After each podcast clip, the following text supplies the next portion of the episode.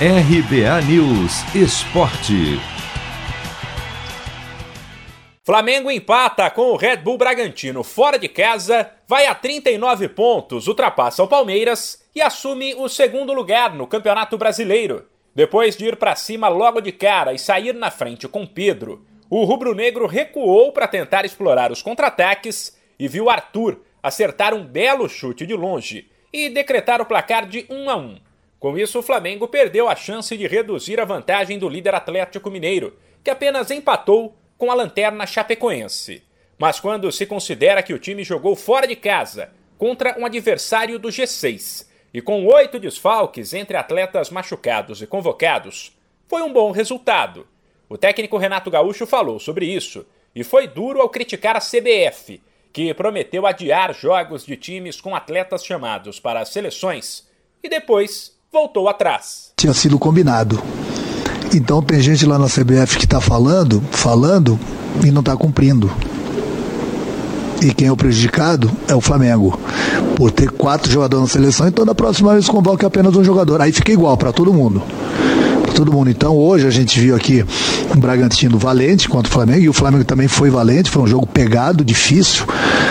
Falta de entrosamento, falta muitas vezes de um jogador da, da, da, da posição. É lógico que nós queremos a vitória, mas é sempre difícil jogar aqui. Então, um ponto. Nós queríamos os três, não deu um ponto. Agora, falar que essas outras equipes também foram prejudicadas, aí é demais. Aí é demais para eu que vivo no futebol. Então, da próxima vamos fazer o seguinte: convoque quatro do Palmeiras, quatro do Atlético e quatro do Internacional.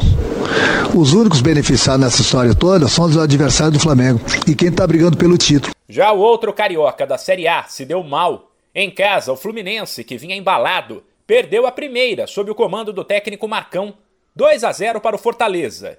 Se tivesse vencido, o tricolor entraria no G6. Como perdeu, caiu para o nono lugar. Pior que isso foi a forma como a derrota aconteceu.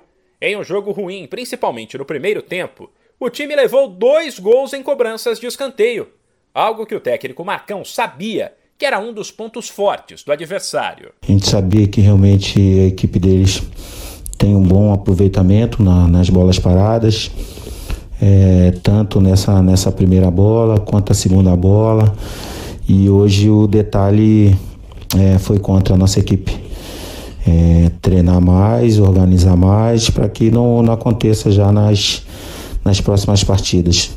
Acho que é, eles se cobraram já sobre isso, né? Pelo que aconteceu, que realmente eles sabiam.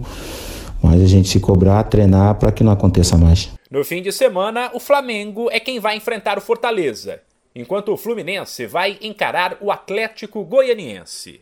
De São Paulo, Humberto Ferretti.